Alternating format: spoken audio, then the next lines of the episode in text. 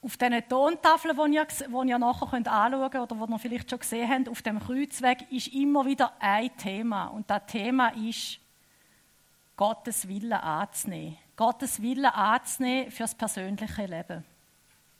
Jesus hat da im Garten Gethsemane gebetet, Vater, dein Wille geschehe. Da sehen wir den Garten, wo man heute denkt, wo der Garten Gethsemane ist. Ein schöner Ort, es hat Olivenbäume. Ich will euch mitnehmen in den Garten. In den Teil von dieser Geschichte vom Karfreitag, wo noch vor dem Verrat war, noch vor der Festnahme, noch vor der Kreuzigung. Ich lese vor aus Lukas 22, 39 bis 46. Dann verließ Jesus die Stadt und ging wie gewohnt zum Ölberg hinaus.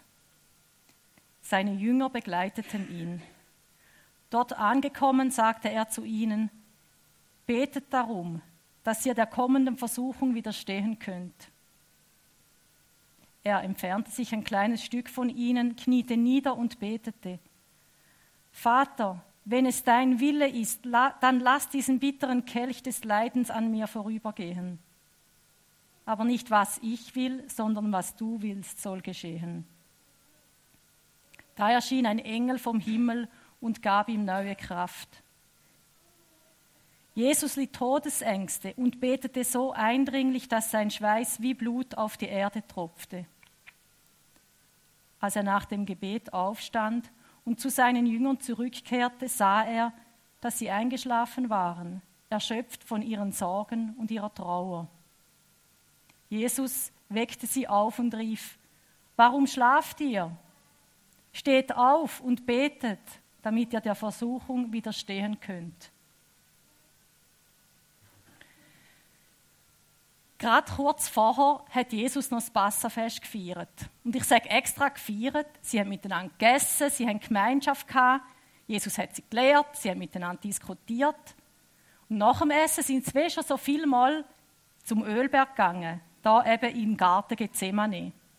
Und normalerweise ist da etwas ganz Schönes gewesen. Im Garten sein, die Ruhe geniessen, vielleicht die Sterne anschauen, den Frieden spüren. Aber damals ist es anders gewesen. Man hat es irgendwie gespürt. Und Jesus hat ja vorher schon so Andeutungen gemacht, während der Passafir, dass er wird verraten werden. Und zwar von einem Jünger. Der Petrus wird ihn verleugnen. Das war alles so unreal. Und das war aber doch alles in den Köpfen vom, äh, von den Jüngern. Und ich glaube, auch die Jünger haben ein bisschen gespürt, dass Jesus ein bisschen anders war. Dass die Atmosphäre ein bisschen anders war. Ich kann mir sogar vorstellen, ich weiß nicht, ob das stimmt, aber ich glaube auch, die Jünger haben gemerkt, dass Jesus Angst hat. Ich kann mich nicht erinnern an irgendeine Geschichte im Neuen Testament, wo Jesus Angst hatte. Im Gegenteil, er hatte den Jüngern immer die Angst genommen. Und da hat er Angst gehabt. Und ich glaube, das war auch ein komisches Gefühl für die Jünger, etwas, was sie noch nie gespürt haben und erfahren haben. Jesus sagt zu den Jüngern, bettet, dass er nicht in Anfechtung fallen. Oder wie es da steht, dass er könnte Versuchung widerstehen. Und auch schon an dem Satz merkt man, ui, es wird kind etwas passieren, wo der Glaube kann erschüttern kann. Darum sollen sie beten. Beten, dass er könnte Versuchung widerstehen. Widerstand, das Wort tönt nach Kampf. Es ist nichts Leichtes, es ist etwas Schweres. Der Glaube wird angefochten werden. Der Glaube wird erschüttert werden. Ja, ich denke, auch wir sollen uns den Satz einprägen und auch beten. Auch unser Glaube kann angefochten werden. Mein Glaube kann angefochten werden. Gefährdet sein durch Sachen, durch Situationen, die passieren. Klar, schon klar, die Situation ist nicht vergleichbar mit der, wo da passiert ist, wo wirklich der Jünger passiert hat, wo das Potenzial hat, dass ihren Glauben total kaputt geht. Ihren Rabbi, ihren Messias stirbt am Kreuz und erlebt den größten Verbrechertod. Das ist so absolut abwegig. Aber auch unser Glaube kann erschüttert werden. Wir sehen gerade jetzt, wie zerbrechlich der Erde ist, ja, auch mit dem Krieg in der Ukraine und wir sehen es auch sonst immer wieder. Und das kann auch Auswirkungen auf unseren Glauben haben. Und wir wissen auch nicht, wie es in unserem persönlichen Leben geht, wie es weitergeht. Darum betet, dass ihr nicht in die Anfechtung kommt, dass ihr die, Anfechtung, die Versuchung könnt widerstehen Dass der Glaube in dieser Anfechtung darf bestehen. Oder vielleicht kann man sogar sagen, tiefer werden, sogar wachsen.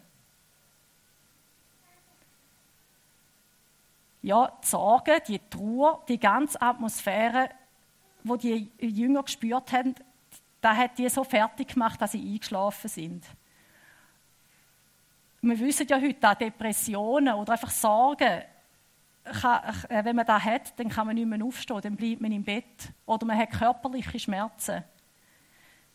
Traurigkeit nimmt den ganzen Mensch ein. Der, der Körper ist weggelähmt. Und ich denke, das ist auch den Jüngern passiert. Ich denke nicht, dass sie denken, ja, wir gehen jetzt mal ein schlafen und so.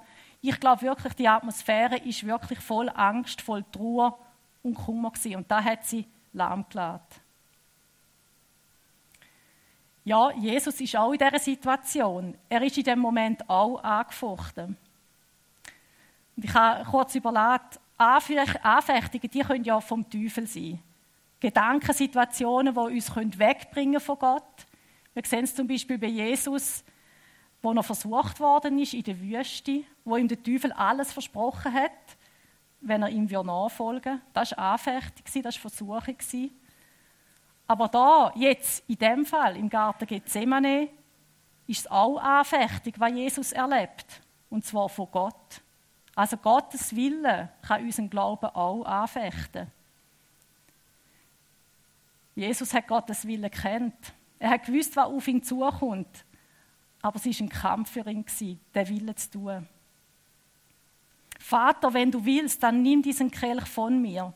Doch nicht mein, sondern dein Wille geschehe. Jesus hat Angst gehabt.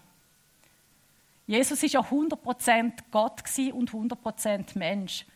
Und wir vergessen manchmal wirklich, dass er auch Mensch war. Und wir sehen da im Garten Gethsemane, dass Jesus auch Mensch war mit all den Gefühlen, was Mensch sie mit sich bringt. Er hat Angst vor dem Tod. Er hat Angst vor dem qualvollen Tod am Kreuz.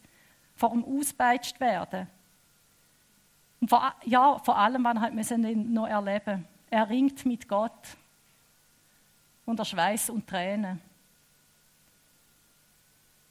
Ja, im Matthäusevangelium, dort lesen wir noch ausführlicher und dort sagt Jesus, dass er fast zerbricht unter dieser Last, die er tragen. Und dort bittet er auch die Jünger, bei ihm zu sein, wach zu sein, mit ihm wach zu sein. Dort braucht er auch wie die anderen. Das ist auch ein Bild von der Lili. Vater, wenn du willst, dann nimm diesen Kelch von mir, doch nicht mein, sondern dein Wille geschehe. Wir sehen die große Hand und der Mensch liegt in dieser Hand.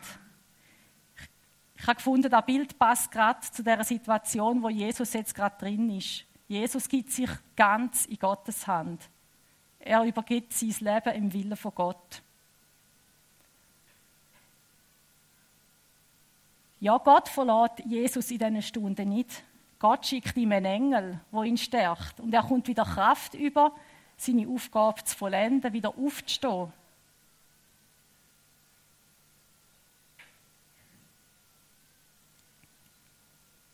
Nicht mein, sondern dein Wille geschehe. Wir beten da ja auch im Unser Vater. Dein Wille geschehe, wie im Himmel so auf Erden. Ja, was ist denn Gottes Wille, habe ich mich gefragt. Ja, ich finde es eine extrem schwierige Antwort und Gottes Wille kann uns auch, oder eine Frage und kann uns sehr rätselhaft erscheinen, kann uns unverständlich erscheinen und vielleicht sind wir auch gerade am Hadern mit Gott, wieso etwas passiert, etwas Unverständliches. Die Frage ist riesig, aber ich will sie ganz einfach beantworten mit zwei ganz einfachen Bibelversen. Denn Gott hat die Welt, ah, denn Gott hat der Welt seine Liebe dadurch gezeigt, dass er seinen einzigen Sohn für sie hergab, damit jeder, der an ihn glaubt, das ewige Leben hat und nicht verloren geht. Gott hat seinen Sohn nicht in die Welt gesandt, um sie zu verurteilen, sondern um sie durch ihn zu retten. Wir sehen in dem Text, Gott liebt die Welt, obwohl ja die Welt mit Bosheit durchdrungen ist. Wirklich. Gott liebt die Welt. Und mit Welt ist nicht bloß die Natur, die vielleicht schön ist, gemeint, sondern wir, uns Menschen, alles, was von ihm geschaffen ist. Liebe. Gott handelt immer aus der Liebe aus. Liebe ist die Grundlage von seinem Willen. Und die Tontafel, finde ich, verdeutlicht auch so schön. Die Liebe von Gott wird durch den Tod von Jesus am Kreuz sichtbar. Er schickt seinen Sohn. Was ist Gottes Wille? Leben, Rettung. Gottes Wille ist, dass Menschen Leben haben, dass Menschen Rettung haben.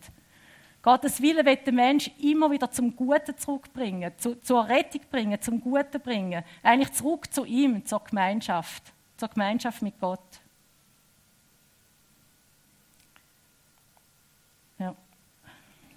Falscher, falscher Knopf. Jesus hat einen Auftrag gehabt. Und doch, in dem Moment im Garten Gethsemane, da ist es ihm sehr schwer gefallen, den Willen Gottes zu tun. Und wir sehen auch, dass Gottes Willen tun manchmal kann mit Leiden, durch Leiden geht, kann Leiden mit sich bringen. Ich habe ein Buch gelesen von Frauen aus dem Nahen Osten. Die haben einen islamischen Hintergrund und kommen zum Glauben an Jesus. Sie haben eine Begegnung mit Jesus. Ja, wenn man in einem Land zum Glauben kommt, wo, wo das verboten ist, wo Konversion verboten ist, dann hat Leiden immer auch mit Benachteiligung zu tun. Mit, mit, ja, er hat, hat äh, Gottes Willen tun, immer mit Leiden und Benachteiligung zu tun. Aber interessant ist es zu lesen von diesen Frauen, wie sie da, was sie mit Jesus haben, viel, viel höher gewichtet als die Nachteile, wo sie haben. Also zum Beispiel der innere Frieden, wo sie von Jesus überkommen, ist ihnen viel, viel mehr wert als zum Beispiel Ausschuss aus der Familie oder Gefahr, ins Gefängnis zu kommen. Und es ist unglaublich, das Buch zu lesen von diesen Frauen. wenn es jemand will, ich kann es gerne auslehnen. Weil sie Mut und Zuversicht haben. In ihrem Leiden inne, aber sie sehen auf Jesus.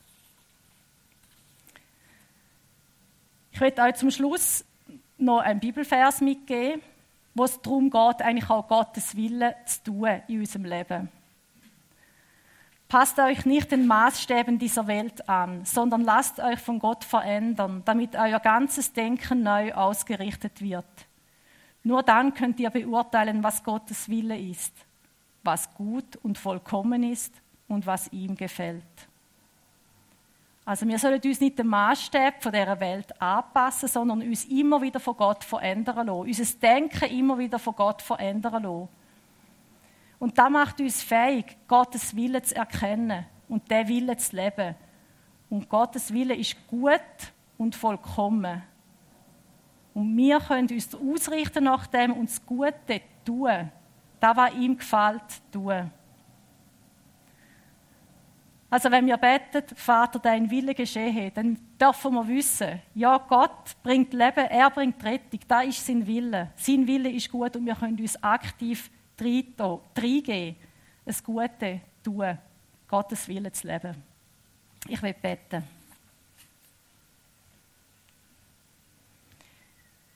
Jesus, du bist gestorben für uns am Kreuz. Du bist der weggegangen aus Liebe zu uns und aus Liebe zum Vater. Wir danken dir dafür, wir loben und preisen dich.